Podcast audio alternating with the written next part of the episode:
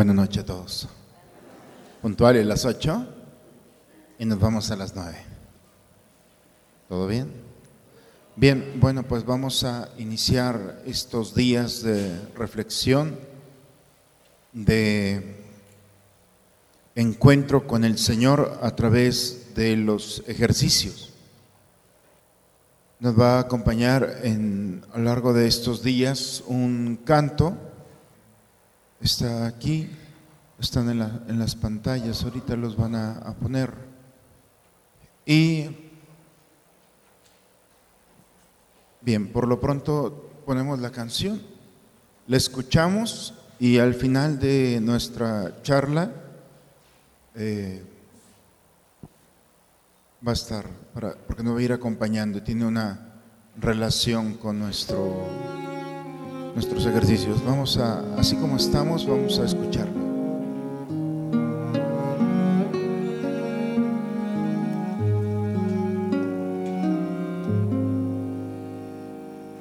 Ven Señor Jesús, porque sin ti ya no hay paisaje. Ven Señor Jesús, porque sin ti no hay melodías. Ven Señor Jesús porque sin ti no encuentro paz en nada.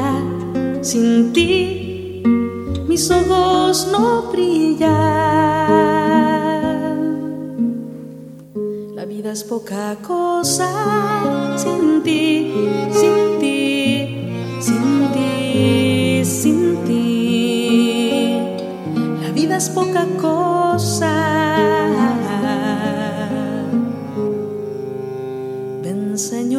Jesús, ven pronto a mi vida, ven pronto Señor, ven pronto, porque sin ti yo no quiero la vida, ya no canto con alma, ya mis manos no sirven, ya no escucho latidos ya no abrazo con fuerza, mi corazón no se ensancha, mi sonrisa no es plena y todo sin ti nada vale la pena, porque sin ti ya no me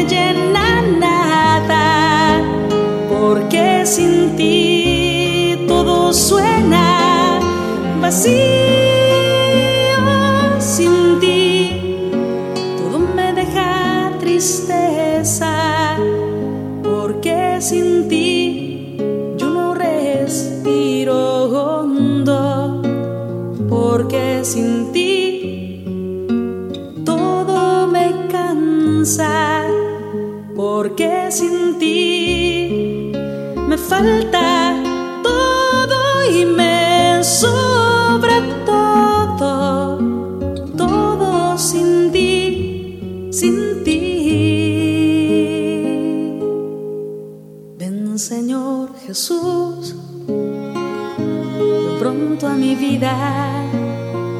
ven pronto Señor,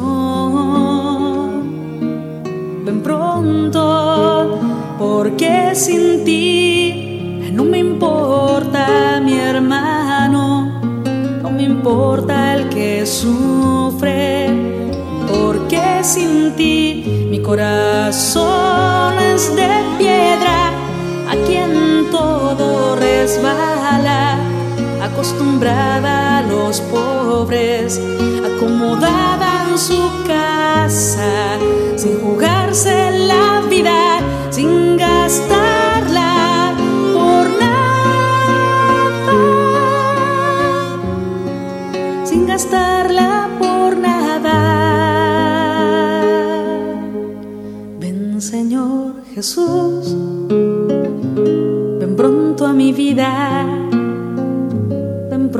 Señor.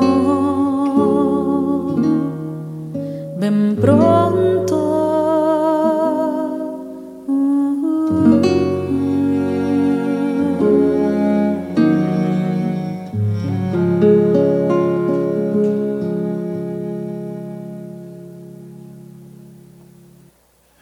Bien, el, lo que hemos escuchado hace un momento, sin ti me falta todo, nada tiene sentido.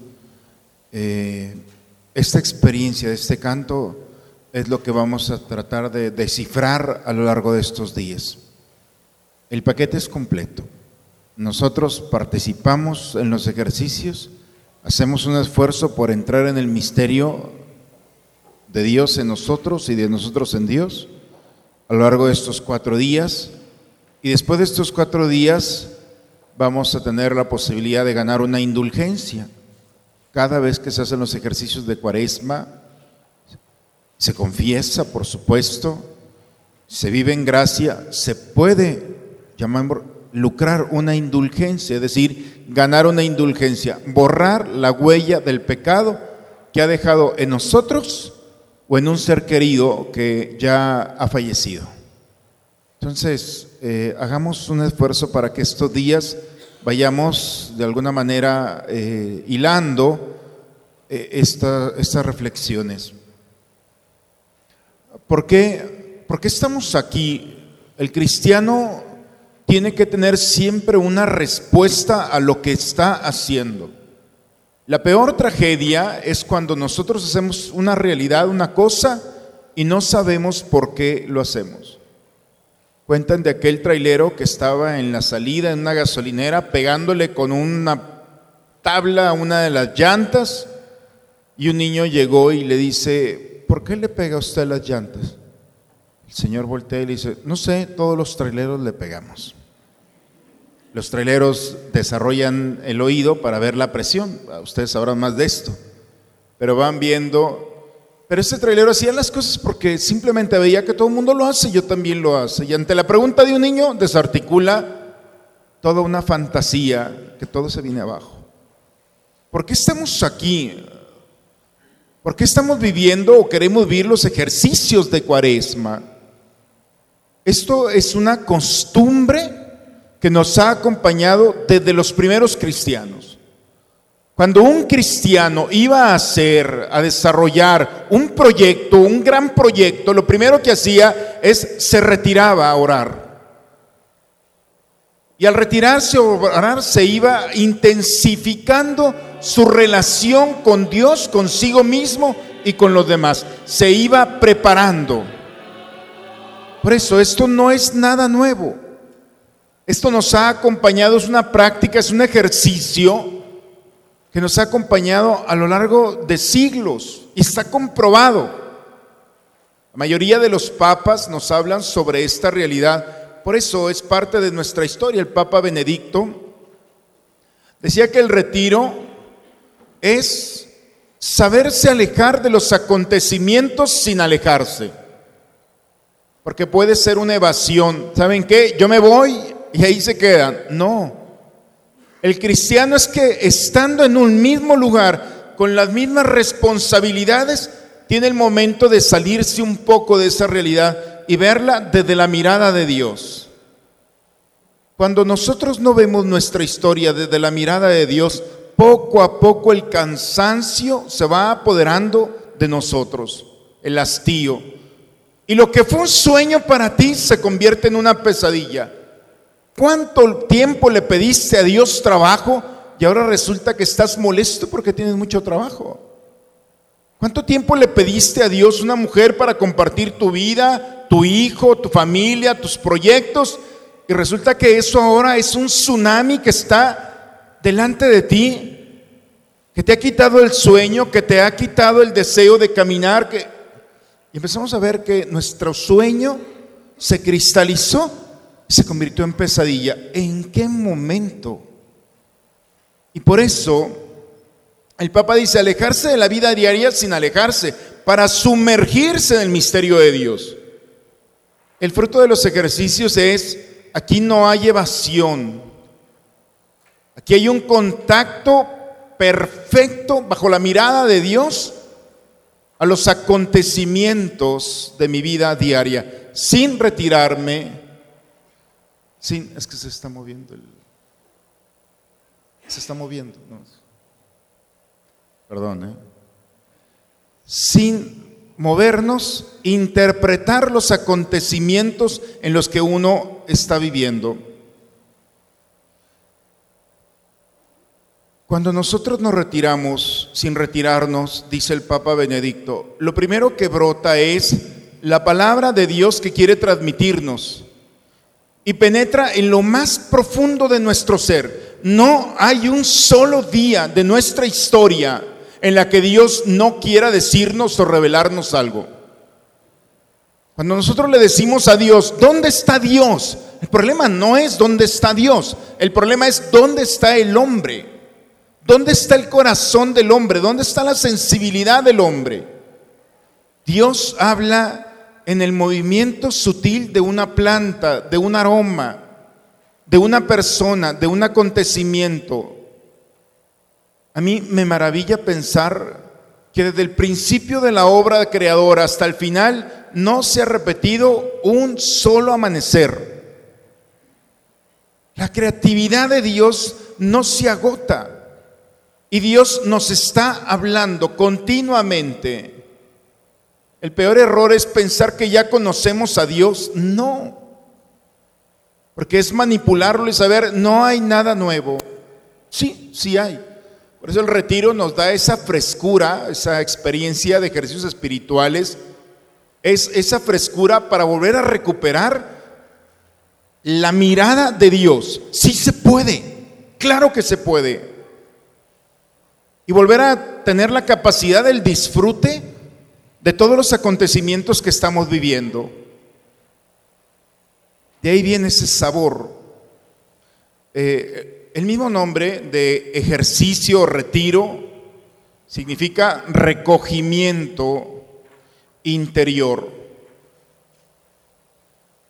El recogimiento no es solamente el cerrarse a, el recogimiento es capturar nuestro presente y en nuestro presente el pasado y el futuro. Todo lo que somos y será en un solo momento de una confianza plena en Dios. Este recogimiento, esta experiencia de retiro nos lleva a descubrir que nos falta mucho. A veces vamos caminando con una tranquilidad de, no, yo ya cumplí yo ya he hecho muchas obras buenas, he dado dinero a los pobres, eh, tengo un libro, tengo... Y empezamos a decirle a Dios que ya estamos preparados a su encuentro. Mientras estés respirando, no estás preparado. Tienes la posibilidad todavía, porque la obra magna no ha llegado.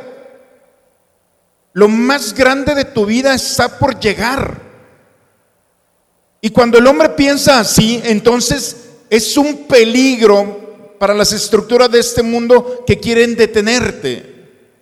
Cuando el hombre sabe que el despertar puede realizar la obra que Dios le ha permitido en su misión, realizarla todos los días, está pensando que el día de mañana se va a despertar con una idea que puede transformar su vida y la vida de los demás. Si los grandes, no sé, pintores, el Caravaggio, hubiera pensado que con la primera obra que le aplaudieron era su obra magna, nos hubiéramos perdido del misterio de encontrar a un pintor que lo que menos le importó fueron los colores. Fue descubriendo poco a poco lo que otros pintores no habían encontrado, que era la sombra. Él trabajó y se perfeccionó de tal manera en la sombra que buscando la sombra resaltó los colores. Su obra magna fue al final de su vida. Si él hubiera pensado que con las primeras obras hubiera terminado su historia, nos hubiéramos perdido de un aporte extraordinario. Por eso los ejercicios espirituales nos tienen que recuperar en nosotros el sentido de que nuestra obra magna no ha sido realizada. Que aquellos que ya pasaron por nuestra historia han desarrollado, han ofrecido su obra y nos la han dejado como una herencia. Pero nosotros no podemos mientras nos despertemos. Cuando nos hacemos la pregunta, ¿por qué mi ser querido ya no tiene vida y yo sí? ¿Por qué se fue él y no me fui yo? Porque la respuesta es muy sencilla, porque la obra que él dejó es un legado para ti, pero tú tienes que todavía ofrecer algo más. Por eso, en nuestra historia la podemos encontrar, nuestra experiencia de retiro es encontrar que nadie sobra en nuestra historia, que no estamos aquí por casualidad. De tal manera Dios ha pensado en ti y cuando te detiene delante de Dios, cuando haces una reflexión profunda, entonces puedes descubrir la misión que Dios ha puesto en tu corazón. Y quizá ya has empezado a realizarla, pero todavía falta mucho. El desierto es un aliado para nosotros. Por eso, el retiro o los ejercicios espirituales es irnos al desierto. No quiero entrar en esto porque es el tema de las homilías que hemos tenido a lo largo de estos días. ¿eh? Pero generalmente nadie quiere ir al desierto. Y el desierto está asociado a una experiencia profunda de encuentro con Dios. El desierto es la aridez, ese lugar no atractivo. ¿Quiénes en la Sagrada Escritura han encontrado a Dios en el desierto? La mayoría de los personajes, Abraham, Moisés, 40 años Moisés en el desierto. Y un día que fue más allá, dice la escritura, que llevó a los pastos un poco más allá del desierto de las ovejas de su suegro Jetro, se encontró con aquel fenómeno de una zarza que estaba quemándose pero no se consumía. Quítate las sandalias porque la tierra que estás pisando. En ese momento su desierto se convirtió en su aliado. Moisés, he escuchado el llanto de mi pueblo. Ve a liberarlo. Yo no, yo voy a ir contigo. Solamente ve. Pero ¿cómo? Soy un tartamudo. No vas a hablar, Moisés, no te preocupes. Todo le soluciona el Señor. ¿Y cómo lo envía? En el desierto, cuando pensaba que él sobraba porque tenía un defecto al hablar, resulta que era su aliado. En el desierto asume toda su estructura humana y se da cuenta que es perfecto para la misión que Dios le tiene destinado.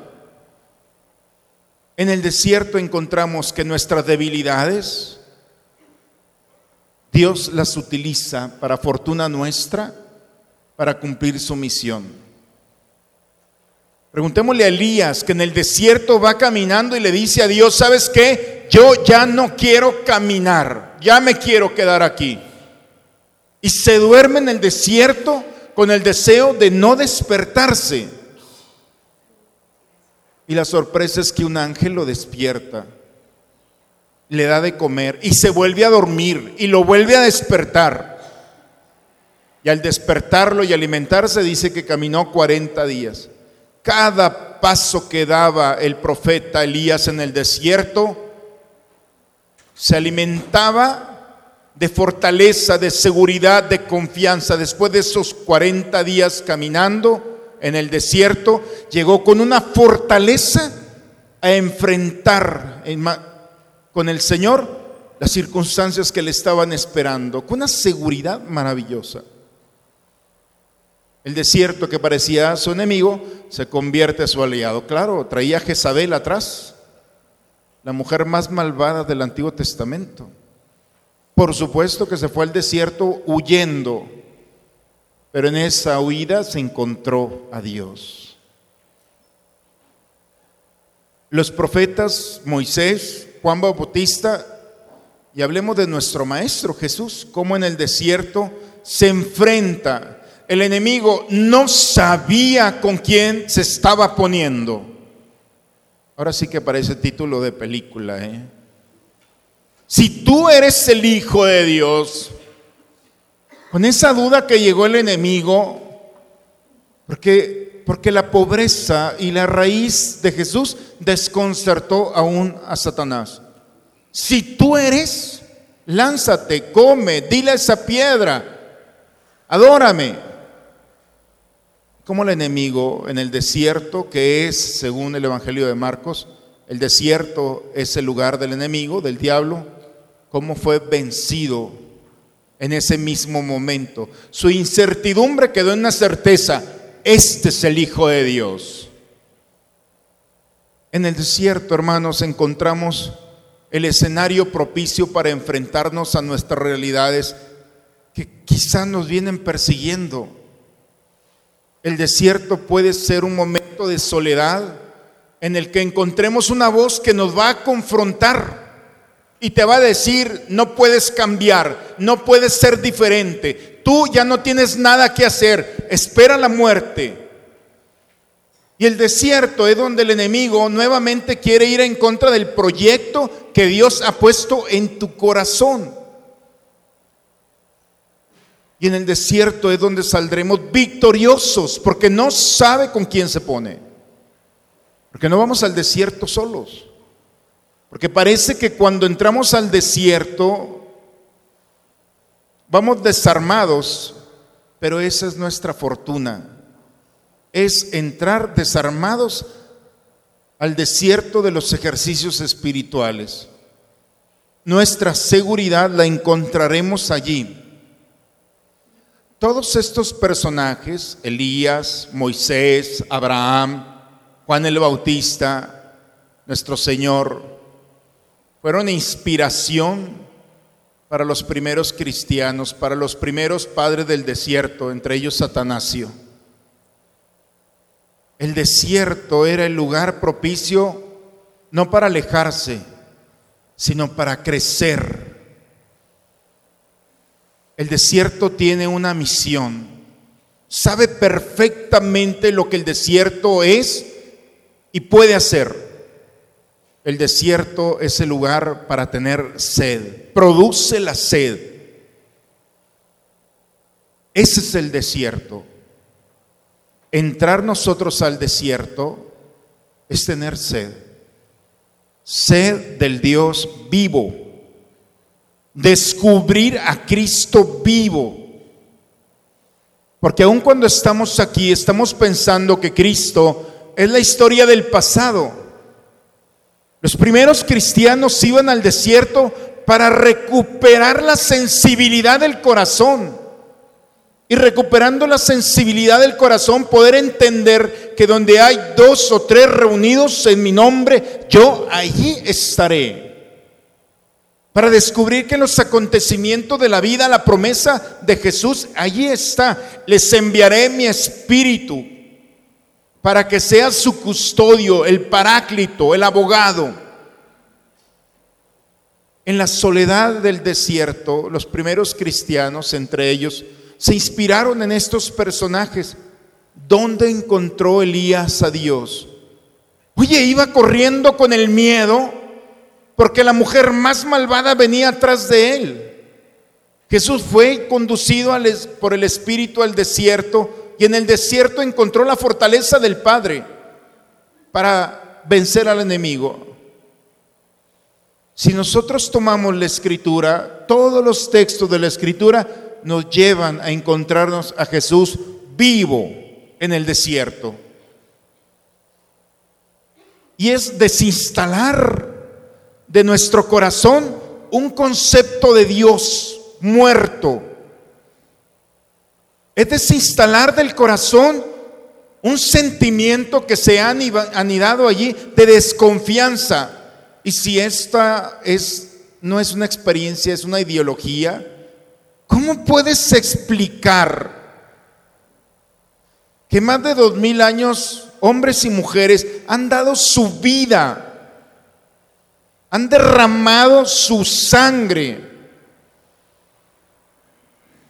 por Cristo? Y lo seguiremos haciendo. ¿De dónde brota esa valentía para enfrentar las estructuras de este mundo? Es Cristo vivo el que tenemos que recuperar y la experiencia de los ejercicios nosotros los podemos ver.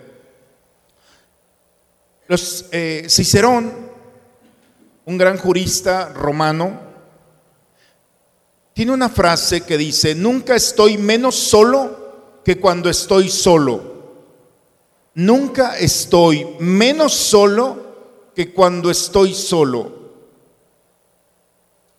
Este pagano, este jurista, fue una fuente de inspiración para San Ambrosio y para otros muchos más. Y encontraron en esta soledad que la soledad no es un vacío de presencia, la soledad es un encuentro profundo, íntimo con Dios, con uno mismo y con los demás. El siglo IV ha sido un siglo maravilloso en nuestra iglesia, porque parece la experiencia de los primeros hombres y mujeres que se fueron al desierto en Egipto a orar, los eremitas, aquellos hombres y mujeres que empezaban a caminar y sabían que en el desierto iban poco a poco a encontrar la experiencia más profunda del hombre, la sed. Y empezaron a sentir sed, no solamente de líquido vital para poder seguir caminando, sino conforme fueron caminando, fueron encontrando ideas que confrontar. Esas ideas que poco a poco fueron perdiendo fuerza esas ideas que el enemigo, muy sutil, se introdujo en nosotros. En una de las homilías hace poco les comentaba cómo el enemigo es incorpóreo. Es un ángel que se ha revelado a Dios porque tiene inteligencia, porque tiene voluntad. Los ángeles son como nosotros, pero sin cuerpo. Y así como nosotros nos rebelamos contra Dios, así también el ángel se revela contra Dios. Me platicaba un padre que estuvo en Cancún casando en una boda, que en el hotel que donde se quedó había un congreso de ángeles. Dice, desde la mañana hasta por la, tarde estaban todos en la orilla del mar con sus túnicas. Dice, era un congreso de ángeles. ¡Wow! ¿Y desayunaban? Sí, entonces no eran ángeles. Mm. Eh, los ángeles no, o sea, es ilógico. Que se crean ángeles, pues hay otros que se creen otras seres. Pasa nada, el hombre también se enloquece. Pero el punto aquí es, los ángeles que se han revelado contra Dios, se han revelado contra la creación, con la criatura de Dios. Y la única manera en la que pueden lastimarnos es a través de ideas. No pueden de otra manera. Las imágenes de Hollywood que nos presenta del exorcismo y todo ese tipo de cosas, del demonio y Satanás, y esas son obras de una fantasía, de una creación extraordinaria. Porque a pesar de que yo sé perfectamente que no, no existen, no veo esas películas porque me dan miedo. ¿Hasta dónde llega la imaginación? Esas ideas que están allí, que entraron en un momento de nuestra vida, en el desierto se van debilitando. El demonio es como una bestia, como un perro embravecido que está sujeto con una cadena. Hay dos maneras de enfrentar una bestia. Primero, lanzarte y cuerpo a cuerpo la bestia contra el hombre a ver cómo nos va. Y la segunda es, ¿está amarrado? No le doy de comer. Y vengo en cuatro días a ver cómo te encuentro. Y a la semana esa bestia, sin alimentar, poco a poco va perdiendo su fuerza. Esas ideas que están allí, que nos han acompañado, si no las debilitamos, las reforzamos. Y corremos el riesgo de pensar que esa idea es una verdad y es una mentira. Eso de que no estás aquí simplemente por casualidad, que eres un fracasado, que eres una fracasada, que no puedes conquistar, no puedes inspirar a los demás, que no tienes la capacidad para desarrollar un proyecto más ambicioso. Todas esas ideas que poco a poco te han estabilizado en una zona de confort, todas esas zonas, si no son de Dios, poco a poco pierden peso y al perder peso empiezas a escuchar las verdaderas ideas que vienen a nuevamente a recuperar la voz de Dios. Por eso Dios tiene todos los días algo que decirte, pero te lo va a decir de una manera muy sutil. Él no grita, no está en campaña, no quiere convencerte él es Dios. Y lo único que quiere es que bajes un poco la voz, que tengas la disposición para escuchar y que puedas comparar qué ideas son las que este mundo me ofertó y compré. Y qué idea, no qué ideas, qué idea fue la que Dios ha depositado en mi corazón y que rige mi vida. Y entonces es cuando esa idea empieza a generar, y si la encontramos en los ejercicios espirituales, entonces vamos a recuperar el gozo, la alegría, la creatividad, el entusiasmo, la esperanza. Por eso los primeros cristianos asumen esta expresión de Cicerón y encuentran siete cosas en el desierto. Primero, cuando nos vamos al desierto, cuando entramos, las ideas que traemos es, no sirvas a Dios, sírvete a ti mismo, a ti misma. No sirvas a los demás, primero tú. Lo primero que empieza a desquebrajarse y a imponerse es el servicio exclusivo a Dios. El servicio exclusivo a Dios. Cuando nuevamente ponemos a Dios en su lugar. ¿Qué puede pasar cuando pones a Dios en su lugar? Entonces la línea es la distancia más corta entre dos puntos, ¿cierto? Nos lo aprendimos en la escuela. Si tú logras tener una relación no triangular entre Dios y tú y lo vuelves a poner en su lugar y te haces, eh, hay una exclusividad de servicio a Dios, entonces se genera el verdadero sentido de por qué estás aquí. La única manera de definir quiénes somos es por lo que hacemos. ¿Qué es lo que haces? Lo que haces nos va a dar una idea muy clara de lo que eres. Si tú sirves a Dios de manera exclusiva, entonces empiezas a generar condiciones de amor. Participar de Dios es participar de su amor. Y participando del amor de Dios, entonces no empiezas a ofrecer favores. Quien ama no hace favor. Porque, porque el favor esperas un día que se te recompense.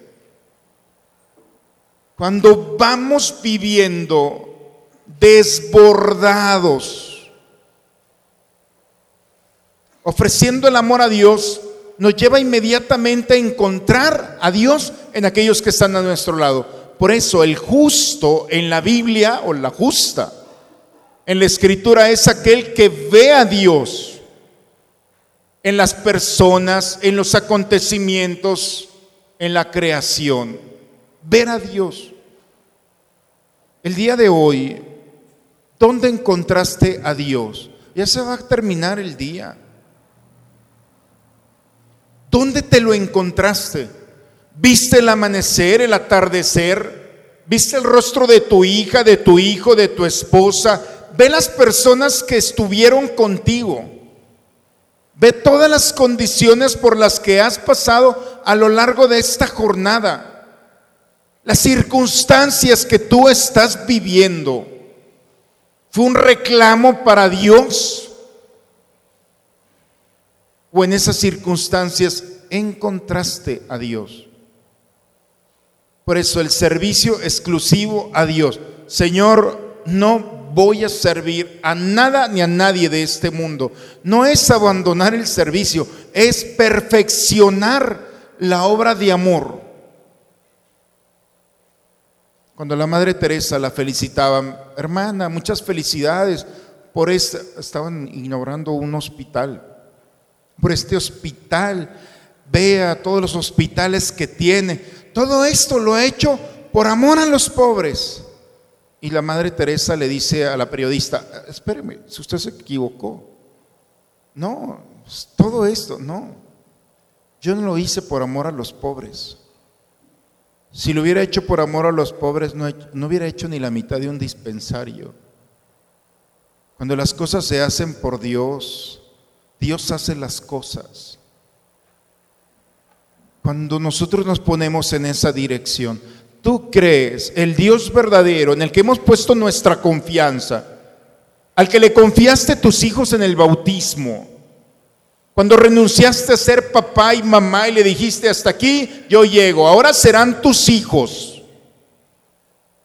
En el momento en ese Dios que lo has, que te, que has confiado a lo largo de tu vida, que le has pedido por tu hijo, por tu esposa, por tu esposo, que has encomendado a todos los enfermos, y a todas las circunstancias que has vivido, ¿tú crees que va a ser indiferente cuando le digas a Dios, solamente te voy a servir a ti?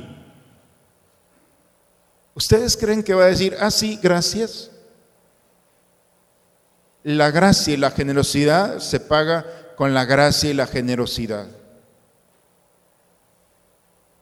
Cuando bautizo, yo les pregunto a los papás, ¿saben que ustedes van a renunciar a su paternidad? No, sí. De aquí en este momento, a partir de este sacramento, ya no va a ser tu hijo, ya no va a ser tu hija. ¿Quieren renunciar a su paternidad? Sí. Bien, este niño, esta niña es huérfana, ya no tiene papás. Ustedes renunciaron. Espiritualmente es muy fuerte. Por eso están los padrinos allí, porque salen al rescate del niño de la niña y ellos son los que lo van a presentar al sacerdote. Y el sacerdote tiene que decirles qué nombre van a ponerle a este huérfano. Porque sus papás hicieron un acto de la voluntad al renunciar. Y en ese tránsito, los padrinos dicen, su nombre será fulanito. Fulanito, yo te bautizo en el nombre del Padre. En ese momento se convierte en hijo. Y luego los padrinos se lo regresan a los papás. Recíbanlo en el nombre de Dios. Ya no es tu hijo, es hijo de Dios, pero te lo encarga.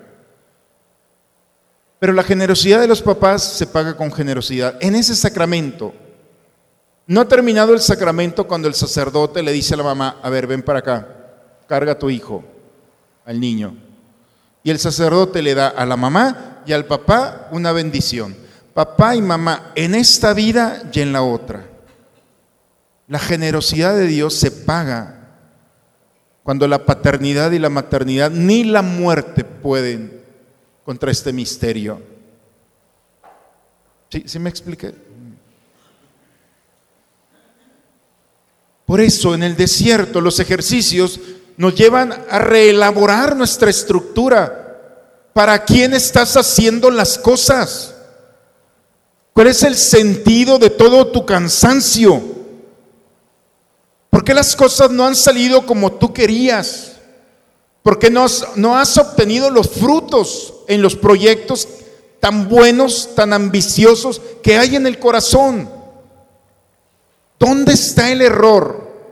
La exclusividad del servicio a Dios.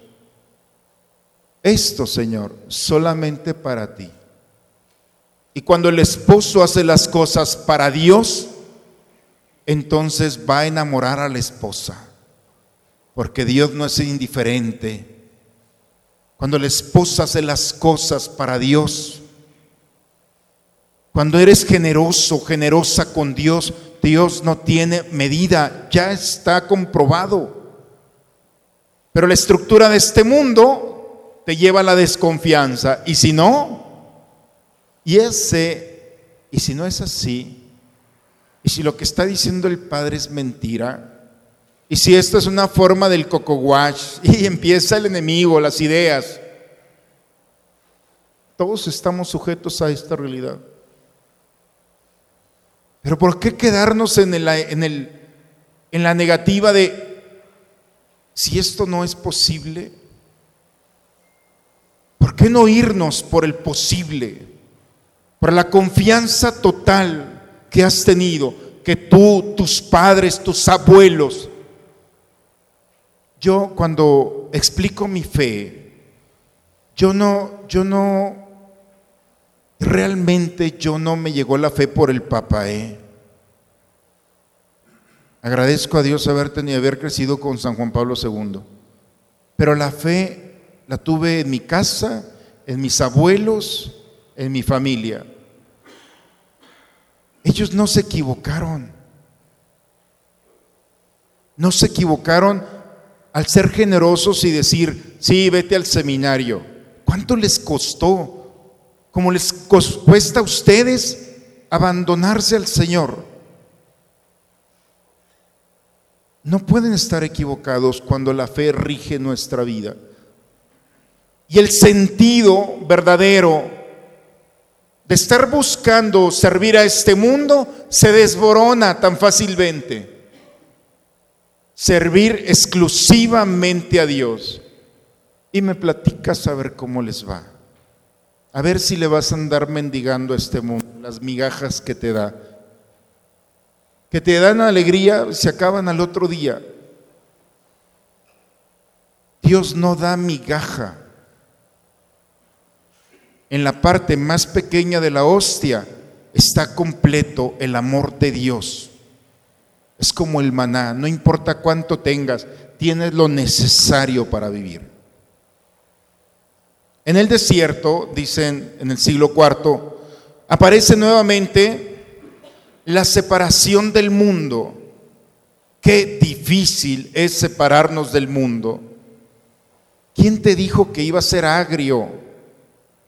Es dulce. Este mundo es agradable, ¿no? poco a poco nos va conquistando en los sentidos, en los colores, en las formas. Y cuando poco a poco vamos disfrutando de todo lo que nos ofrece, poco a poco quieres más, más, más, y te andas tirando de un avión y te andas tirando de una montaña y andas haciendo cosas que dices tú, ¿para qué llevar la humanidad al extremo de esa manera? La verdadera forma de llevar la humanidad al extremo es como cuando nosotros entendemos que no necesitamos nada de este mundo, que hay que disfrutarlo, por supuesto. Pero el gran reto es que tus manos todos los días estén separadas de las cosas de este mundo, ni cosas ni personas. Que permanezcas libre para sostener aquel que vas a encontrar el día de mañana, que permanezcas liberado del corazón para no atarte a una realidad que puede limitarte el día de mañana a entrar en el misterio del otro, de la otra. Si tú entras el día de hoy en la desconfianza, mañana alguien va a llevarla porque no vas a confiar en él o en ella y se va a ir incrementando. Si el día de hoy tú decides no perdonar, pobre de los que te van a encontrar mañana, porque alguien se va a equivocar y te va a decir, discúlpame, sabes, no estaba preparado. ¿Cómo que no estabas preparado? Y empieza la historia, se termina y alejas. Por eso separarte de este mundo es el arte del cristiano. Llegar al anochecer y decir, Señor, como llegué a este mundo, no tengo nada. Hoy en la noche, si quieres, puedes tomarme los brazos, estoy libre.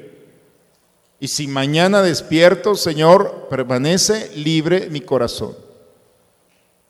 Y sin ataduras, la libertad gusta porque inspira, porque este mundo no está preparado para hombres libres, porque somos en una sociedad de consumo, somos un producto más es lamentable que a lo largo de la historia la humanidad ha definido al hombre de muchas maneras, un ser en relación, ser individual. Hoy la posmodernidad define al hombre como ni siquiera hay un concepto, caray, del hombre. Somos seres en una economía de consumo, somos seres de consumo. Así se nos define ahora. Estamos todos los días pensando en tener, obtener. ¿Para qué? La libertad es el fruto de un desierto, de un ejercicio. El aislamiento y el silencio. No le tengas miedo al silencio. No te vas a quedar allí. El silencio es un espacio privilegiado para los hombres y las mujeres valientes. El silencio te va a proporcionar encontrar en ti la verdadera voz de un Dios que te está hablando. Y cuando Dios habla, crea. Cada vez que Dios habla, crea, produce, reconstruye. Por eso este mundo nos llena de ruido, porque no le conviene que seas un hombre, una mujer nueva. Porque, porque no te puede dominar. El aislamiento y el silencio no es evasión, no es cerrar los ojos y empezar a ver allá, a ver, encontrarte con el Ser Supremo. En ningún momento de la Escritura Jesús se puso a meditar.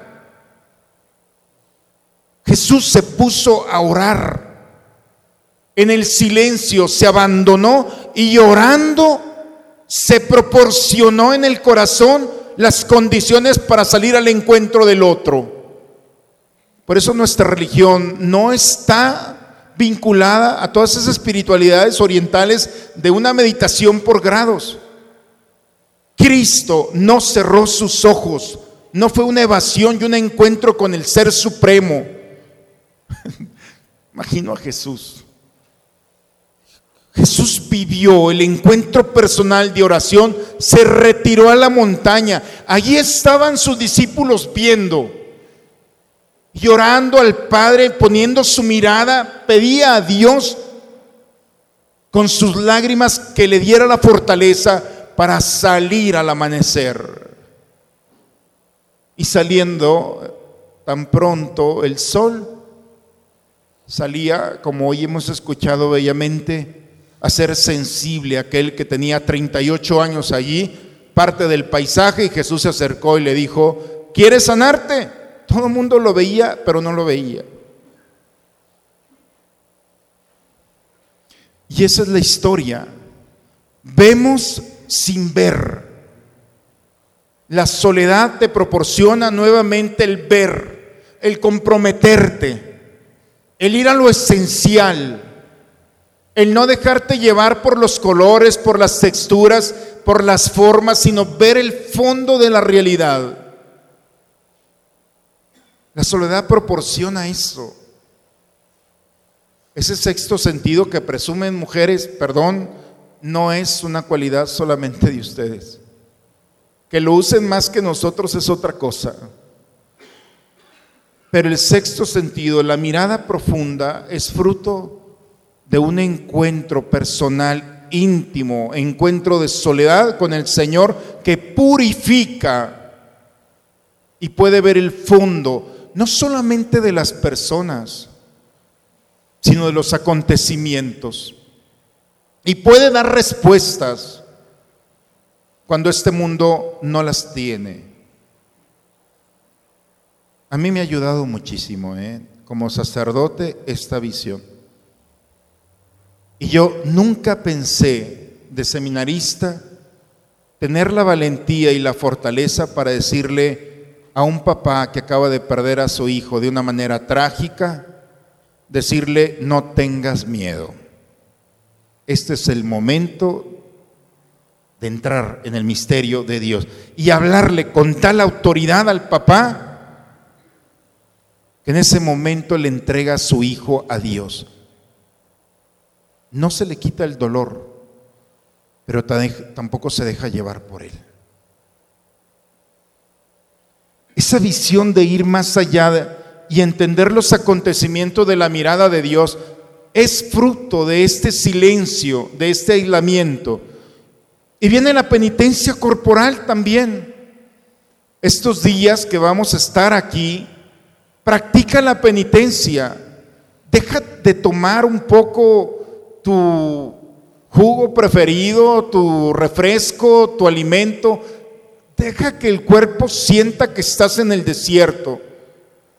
En el desierto no vas a encontrar un oxo donde puedas entrar y no, pues me da esto. No, o sea, es austeridad, es renuncia. Dale un poco a tu cuerpo la experiencia del desierto, lo podemos vivir porque es un estado que nosotros podemos construir.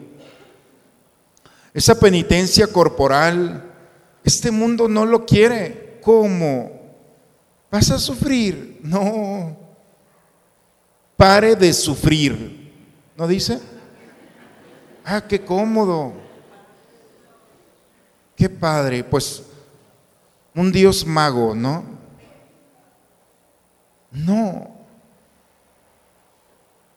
Porque a veces el sufrimiento, porque a veces la penitencia corporal nos permite entrar en el misterio del otro. No vamos a entrar en el corazón del otro si no hemos vivido lo que él vivió. ¿Por qué crees que el Señor te ha permitido vivir momentos muy difíciles? ¿Nomás porque se encisañó contigo y con los tuyos? No. Si has aprovechado los momentos difíciles, te recuperaste como una mejor persona, más sensible, más íntegra, más fuerte. Cuando nosotros utilizamos nuestro cuerpo, no para lastimarlo, sino para ponerle un alto a todo aquello exceso que hay, entonces podemos entrar a aquellos que no lo piden y no lo pueden hacer por un acto de voluntad. Hay gente que no puede comer, no puede beber, no puede caminar, no puede disfrutar. Y se están desangrando en un hospital y su familia los está viendo allí impotente de poder hacer. O están presos o están... ¿cuántas tragedias hay en nuestro lado? Pero no, esos escenarios no, Padre. Esos escenarios sí, Padre. Jesús se preparaba para entrar a los escenarios que nadie quería entrar. Pero no entraba para compartir esos escenarios, sino para recuperar a los que estaban viviendo ese escenario. Los dolores y los sufrimientos no eran un deleite para Jesús pero entraba a esos escenarios con la fortaleza de saber que estaba allí por una razón, para manifestar el poder del Padre.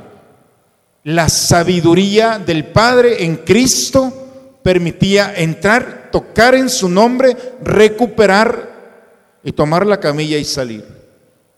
Nosotros no entramos a través de nuestro actos de penitencia corporal a un escenario infructuoso. Cuando nosotros mortificamos al cuerpo, el cuerpo, perdón, nosotros nos permitimos entrar en el misterio de ser más perfectos. Y en la perfección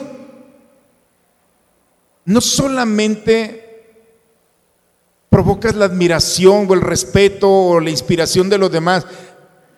Cuando eres más perfecto, eres más parecido a Dios, eres esa semejanza, creado a imagen y semejanza. Y en la medida en que tu cuerpo, de una manera espiritual, con respeto, lo vas llevando, por eso los actos de penitencia, mucho cuidado, me los tienen que consultar a mí como pastor. ¿eh?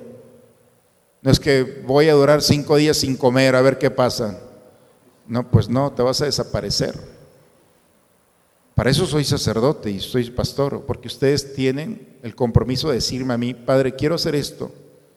Y puedo decirte sí o puedo decirte, sabes que no. Ten mucho cuidado con los actos de penitencia, porque también el enemigo es el enemigo. Y a veces se mete en lo más santo para hacernos más orgullosos. Yo ayuné toda la cuaresma y ustedes qué hicieron? Lojos. No.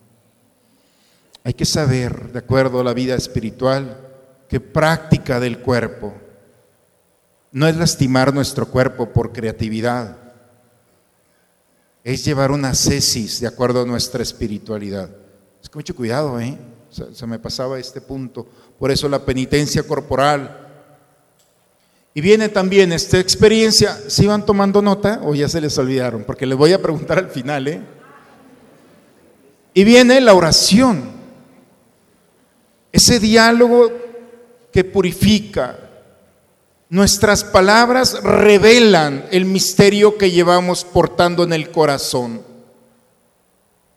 Nuestras palabras son el eje en el que están estructuradas toda una ingeniería de vida.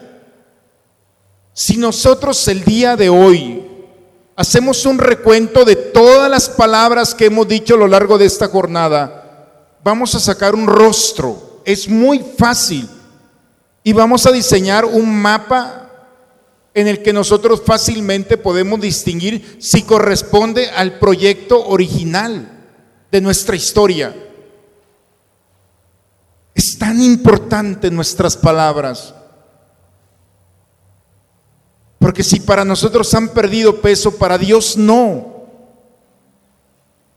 Dios cree cada palabra que nosotros le decimos. la ingenuidad de Dios, podemos que Dios me perdone. Pero cuando le dices al otro, no hombre, yo te, yo te hablo, Dios está esperando que le hables. Ah, no, era un decir, ah, decir. Es decir para ti, es una mentira, es una suposición y por eso tus palabras poco a poco van perdiendo fuerza. La oración recupera la fuerza de la palabra, a tal grado que cuando digo una cosa, llega a la profundidad del corazón del otro. La oración permite, por eso os significa labio, oratio, lo que sale de los labios. Parece que los que hacen oración, sus palabras se esfuman, como la espuma que llega al final en la playa y después desaparece. No es cierto. El hombre, la mujer que ora, sus palabras quedan grabadas en el corazón de aquellos que lo escuchan. Tal vez parece que no tienen un efecto inmediato, porque quien ora sabe como Jesús entrar en el corazón del otro. Y los discípulos se acordaron de lo que había dicho el maestro. En ese momento no entendieron, no le pusieron atención, pero las palabras estaban allí y poco a poco resonaron. Imagínate la maravilla de que tus palabras se despierten en tu hijo después de 40 años. Y que pueda decir tu hijo, mi mamá, mi papá decía esto. y tú ya estés en el cielo. Te van a aplaudir los ángeles, ¿sabes? Mira lo que dejaste. El hombre que ora queda permanente, grabado en el corazón, porque sus palabras no son vanas, porque sus palabras tienen una fuerza que produce, que llega al interior. Y finalmente, la lectura espiritual y el recitar de los salmos. Alejarte al desierto significa también encontrar una nueva lectura. ¿Qué están leyendo el día de hoy? ¿Qué gusto tienen por la lectura? ¿Cuándo fue la última vez que tomaste un salmo y dijiste, a ver, ¿qué me dice este salmo? Salirse significa entrar en un discurso también de alguien, un santo, una santa, un hombre bueno. Los libros son huellas también del, del ser humano que ha luchado. Y los libros que hablan de la experiencia personal de Dios, de su encuentro, hay una cantidad de, autores, hombres y mujeres que fueron luchando, santos y santas, que han dejado los escritos para que aquellos que vamos atrás podamos, que nuestro caminar sea más fácil. Una buena lectura espiritual. Es que no me gusta leer. No te preocupes, hombre. Lee un párrafo a la semana. ¿Qué tal esa, eh? Un lee una línea, pero de un buen libro. Y te puedo asegurar que esa línea te va a decir más de lo que este mundo te puede ofrecer. Porque lo bueno de los libros es que son una síntesis de la historia de un hombre, de una mujer. Y a través de un trabajo, porque hay gente que dice, voy a escribir un libro. No sabes lo que significa escribir un libro. La disciplina, el trabajo, el esfuerzo, la dedicación, la metodología, todo lo que implica un libro. No, me voy a tirar en mi vejez para escribir un libro. Empieza desde ahora. Porque no te la vas a acabar. Porque cuando llegues a la página 10, si no te has preparado, al final vas a terminar con dibujitos. ¿eh? Cuando alguien escribe una obra, sintetiza lo que es. Y ahí es donde hay que encontrarnos. Una buena obra de un santo o una santa. Aquí tenemos una biblioteca en la cafetería. Hay cantidad de libros allí que te están esperando. Si quieres, llévenselo. ¿A qué dijeron? Ven y siéntate allí, lee una hoja, vete a una librería, pregúntale, todos tenemos un buen amigo que sin duda tendrá un buen libro. ¿Quién anda pidiendo libros el día de hoy? No, hombre, en internet, padre. Bien, como quieras. Pero ten una buena lectura. Dile a uno de tus amigos, oye, ¿no tienes un buen libro que me tengo ganas de leer? ¿Qué? ¿Qué te están dando los ejercicios de cuaresma? El desierto implica eso, un nuevo discurso. Y ese nuevo discurso te va a llevar a encontrarte. Esto es del siglo IV, ya está pasado de moda. Es del siglo IV y del desierto. La pregunta que les hago es, ¿ustedes creen que estos siete elementos están pasados de moda? No, porque las cosas santas nunca pasan de moda. Porque eso es lo que creen o nos hacen creer. Porque cuando nos vamos al desierto es la novedad. Siempre hay una novedad. Y los ejercicios de cuaresma son una novedad para ti. Por eso, exercitum o exercicium o ejercicio o ejército es lo mismo. Los ejercicios de cuaresma es una lucha ascética por, contrarrestar la inclinación al pecado. no vienen aquí a dormirse. Sé que están muy cansados por el día. Pero esto, señores y señoras, esto es una lucha ascética. Es un ejercicio, somos parte de un pueblo que tiene que revestirse nuevamente de lo esencial y recuperar lo que este mundo nos ha quitado. Porque cuando la gente te ve, tiene que ver el rostro de Jesús. No es opcional en tu trabajo, en tu esfuerzo, en tu lucha, en tu conquista, en el fracaso, en la esperanza, en el dolor. En todo momento la gente que está va a decir, este es un cristiano, porque enfrentamos la vida como cristianos. Y si es preciso dar la vida, la damos. Ah, no, padre, mejor, mejor no. Cuando mataron a Santiago, el primer apóstol, le cortaron la cabeza. Y en Hechos de los Apóstoles nomás dicen, Herodes mandó pasar a espada a Santiago y Brum, otro discurso totalmente, y la comunidad se reunía a orar. Oye, un medio versículo para Santiago. Es el primer apóstol de los doce, el primero que da la vida por el Señor y no le dieron ni siquiera un capítulo, oigan, un versículo completo, nada. Era tan normal dar la vida por el Señor que no era nada extraordinario enfrentar la vida como cristiano.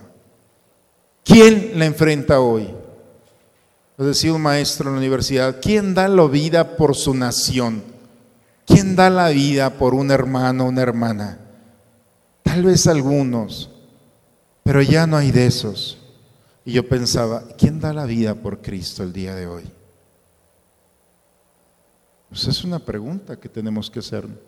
Y hay que prepararnos para responder a esta pregunta con unos días de silencio, de meditación, de una preparación para ver si nos ha cautivado la vanidad de este mundo, para nuevamente recuperar el verdadero sentido de la muerte. ¿Qué hay en la muerte? La salvación, la condenación, el purgatorio, la gloria. ¿Hace cuánto no reflexionamos en esto? Y ahí está lo más maravilloso de una comida, es el postre, ¿no? Pregunta, ¿no? ¿No les encanta el postre? Por eso las postrimerías. De ahí viene el postre. Lo mejor está al final. Si hoy la experiencia de Dios nos ha cautivado. No, no, no, espérate porque viene el final. Pero si no reflexionamos en los novísimos, en esta historia de la muerte, del purgatorio, de la salvación, de la condenación, de la gloria eterna, ¿cómo nos vendieron la idea de Cancún? Nadie iba y ahora resulta que es un centro turístico donde Europa empezaron a mandar ideas, ideas, ideas, y nos cautivaron y todo el mundo va a Cancún a casarse. Ya no es novedad. Cuando un lugar se conoce y se habla de él, se hace atractivo. ¿Por qué no es atractivo el cielo ni la gloria de Dios? Porque no reflexionamos en él. Y si no tenemos conocimiento de esto, no es atractivo. Yo les decía a los niños en una ocasión en misa, ¿quién se quiere ir al cielo? Todos levantaron la mano. Pero hoy, y la, todos la bajaron. O sea, ¿cómo? Si te quieres ir al cielo, ya tienes el boleto aquí pagado, no te preocupes, vas a llegar, en primera te vas a ir. No, padre, todavía. ¿Todavía qué? Es que no alcanzas a ver que lo que este mundo nos ofrece es nada para lo que Dios nos ofrece. Eso es una gracia, porque el cielo son solamente destellos que tenemos. Pero la fe nos ayuda a tener la certeza de lo que no vemos, esa es la fe. la convicción de lo que aún no llega. Esa es la fe, dice Pablo en su carta. Por eso, nuestra reflexión tiene que ser en estos días vivir la pasión. ¿Por qué Jesús? Oigan, todos los evangelistas, Mateo 26, Marcos 14, Lucas 22 y Juan 13. No se preocupen si no lo saben de memoria, yo tampoco. Pero decía un maestro, ¿para qué te lo aprendes de memoria si está escrito? Tiene razón, maestro. Los cuatro evangelistas nos hablan de la pasión. ¿Qué nos quiere decir la escritura? ¿No creen que puede ser importante leer, releer, entrar en la pasión? La pasión nos va a dar la huella, la puerta, el camino para entrar a la salvación. Es un código que está allí y que hay que descifrar. Andamos inventando tesoros aquí en este mundo cuando tenemos un mapa espiritual en los cuatro evangelistas. Estar buscando a ver en qué se parecen, qué hay. Y encontrar la puerta. Ahí está la llave de lectura del cielo. La pasión no es solamente los momentos de dificultad. En la pasión hay que ver las palabras que se dicen en la pasión. Ver el escenario. Allí está la llave, el misterio para entrar y descubrir y empujar la puerta con naturalidad de la eternidad. Por eso el desierto es nuevamente volver a encontrar el gusto por investigar el misterio de la eternidad. Y no es poner nuestra mirada solamente en el cielo, sino hoy, en esta vida, trascender, ir más allá, ver el cielo desde aquí. Se puede, santos y santas han tenido un momento de lucidez. Finalmente, ya terminamos. Finalmente, los ejercicios espirituales, según eh, ya estamos en el siglo V, San Ignacio de Loyola toma toda esta experiencia y la pone en cuatro semanas. Nosotros van a ser cuatro días. O sea, cuatro semanas son los ejercicios espirituales de los jesuitas de San Ignacio. Nosotros cuatro días. Eso es nada. Pero en estos cuatro días tenemos que nuevamente entrar a nuestra conciencia, encontrar la voz de nuestra conciencia. Sí se puede, es lo más maravilloso. Ahí está la voz. Hay que redescubrir la, la voz interior. Y al descubrir la voz interior, entonces hacerle caso Deja que la voz interior te va a decir, sí, no, cuidado, atento, atenta, es por aquí. No se equivoca la voz interior. Cuando te dice que te lleves un desarmador, llévatelo, porque te va a servir. Porque las cosas prácticas como las cosas de ciencia, la voz interior está viendo más de lo que nosotros necesitamos. Hay que recuperarla nuevamente, esa voz interior. Es identificar mi voluntad a la voluntad de Dios. ¿Cómo ha venido siendo tu vida? ¿Has hecho lo que has querido o te has, has sido dócil para hacer lo que Dios ha querido que tú hagas? Si te has aferrado a esto es lo que yo quiero, entonces chécate las cicatrices y las huellas en tu rostro. La mejor cirugía no es cuando vas con un cirujano estético a que te quite todas las arrugas, se te van a volver a hacer. El problema no es arreglar el rostro, el problema es arreglar el corazón. La verdadera cirugía es cuando mi voluntad la pongo en las manos y acepto la voluntad y me quita el cansancio, la resistencia, y poco a poco la sonrisa, la esperanza, la mirada, el gesto, deja de ser amenazador y, se te, y conviertes en un gesto agradable. Y hay que seguir por la necesidad de la perseverancia. Finalmente, ya lo que dice el Papa Francisco, me voy a volar a todos los papas porque aquí los traía.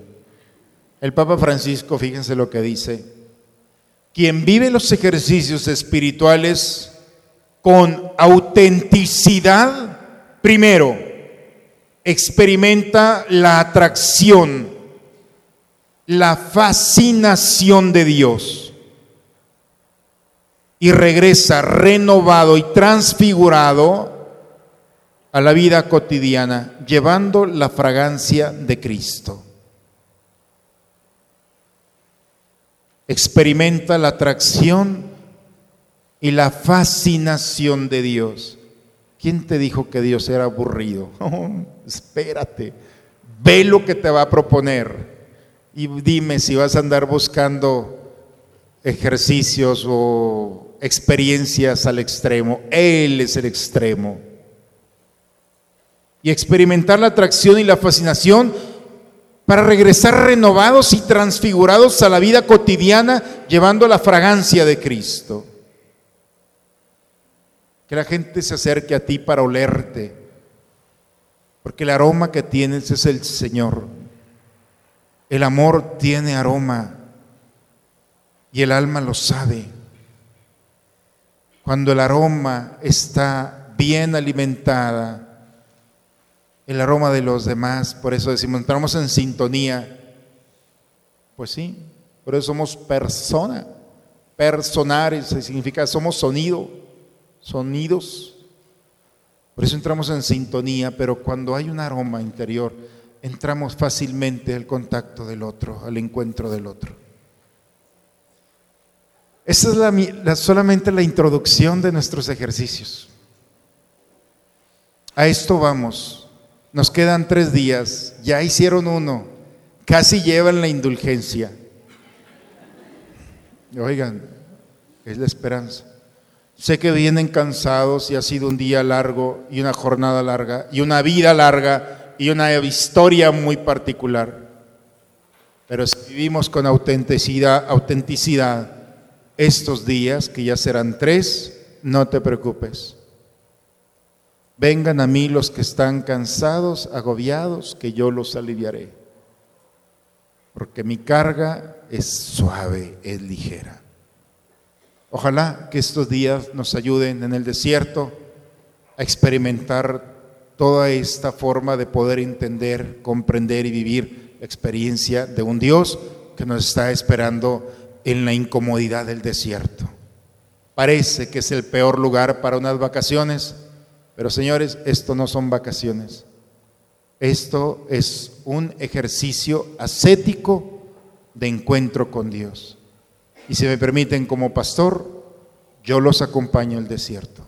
Vamos juntos y los llevaré como Moisés más allá del desierto para encontrar mejores pastos, una mejor vida y podamos encontrar todos juntos como comunidad, como parroquia, la experiencia de un Dios vivo, a flor de piel. Si eso es lo que queremos, Mañana nos vemos aquí a esta hora. ¿Les parece? Bueno, a las 8. Vamos a terminar con el canto que nos va a acompañar a lo largo de estos días.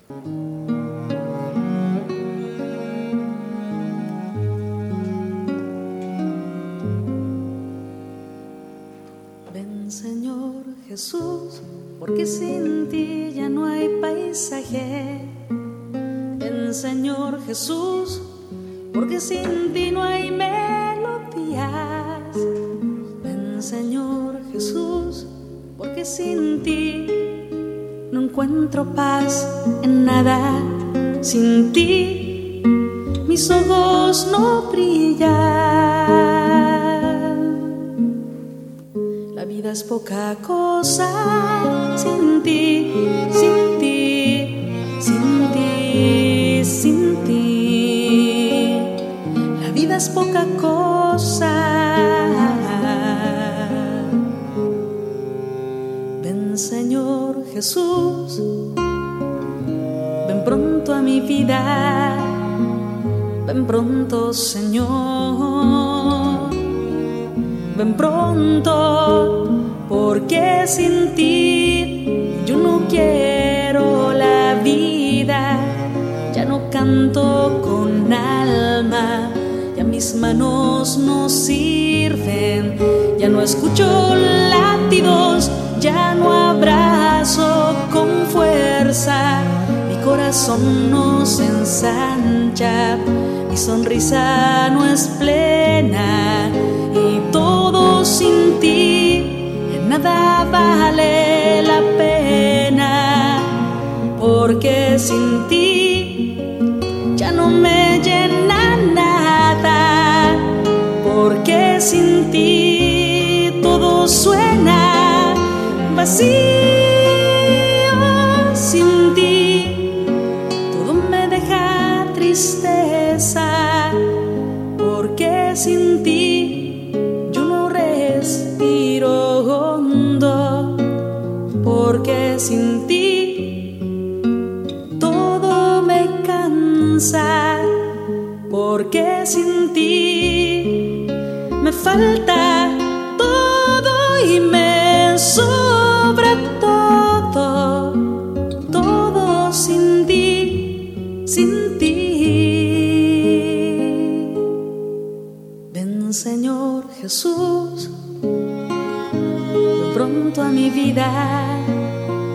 Ven pronto Señor,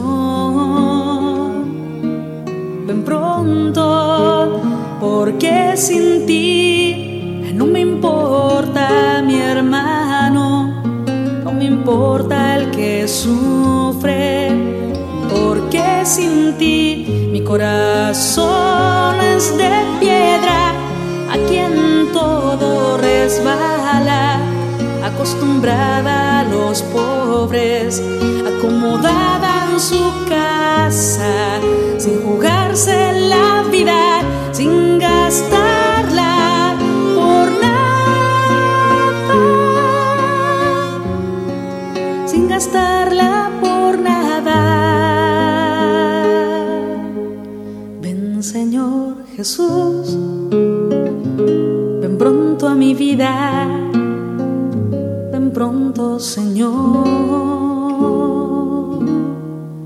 ven pronto.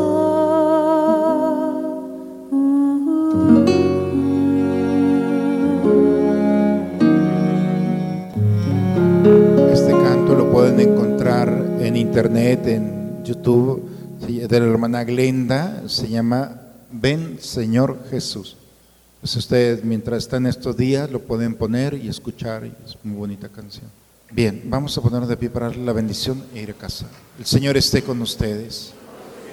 Que Dios nuestro Señor, que nos ha invitado al desierto, seamos dócil para aceptar esta invitación y participar en el desierto del misterio que nos tiene preparados, de recuperar el gozo, la alegría de un encuentro personal con el Señor. Que Dios nuestro Señor los llene de su gracia, que es Padre, Hijo y Espíritu Santo.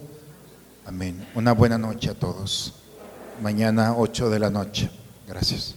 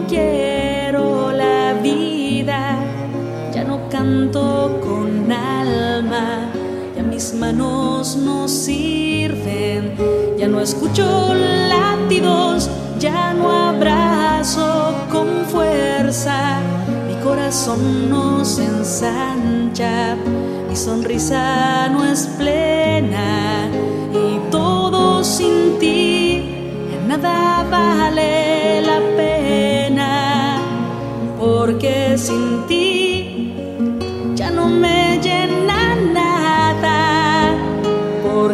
sin ti todo suena vacío,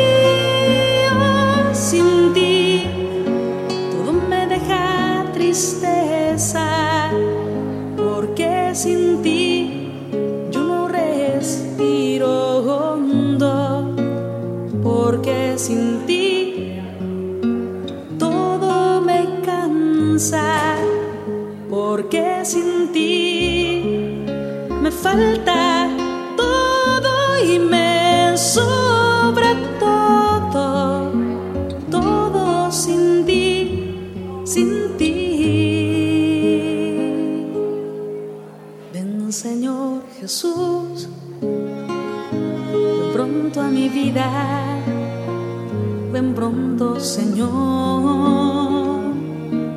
ven pronto, porque sin ti no me importa mi hermano, no me importa el que sufre, porque sin ti mi corazón es de piedra, a quien todo resbala, acostumbrada a los pobres, acomodada en su casa, sin jugarse